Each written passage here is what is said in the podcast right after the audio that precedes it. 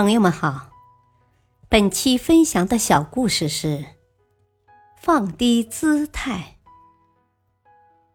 从前有一位将军，不管是打了败仗还是胜仗，撤退时总是走在队伍的最后面。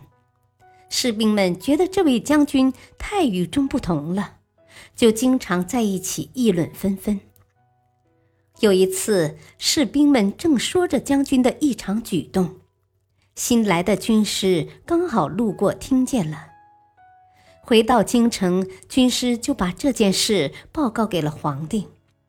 皇帝听了十分生气，正准备派人去把将军抓来治罪，旁边的一位大臣连忙劝阻了，说：“哦，陛下，将军这么做并不是他不勇敢，而是别有用意呀。”皇帝一听就纳闷了，连忙问大臣道：“那你说说，这位将军有何用意啊？”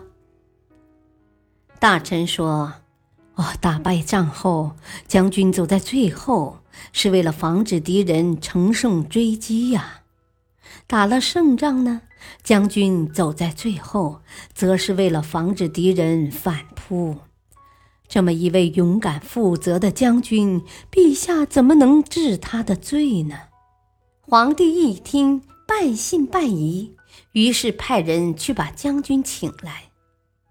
当着将军的面，皇帝故意称赞道：“啊，听说将军行军时总是走在最后，将军很勇敢呐。”将军谦虚地答道。啊，陛下过奖了。臣走在最后，并不是因为臣勇敢，而是因为臣下的马受累了。看到将军如此谦虚，皇帝从此更加信任他了。大道理，走在最后的将军，看起来也许没那么英勇威武，没那么气宇轩昂。但是，能够把事情考虑的十分周全的，往往都是走在最后的将军。感谢收听，再会。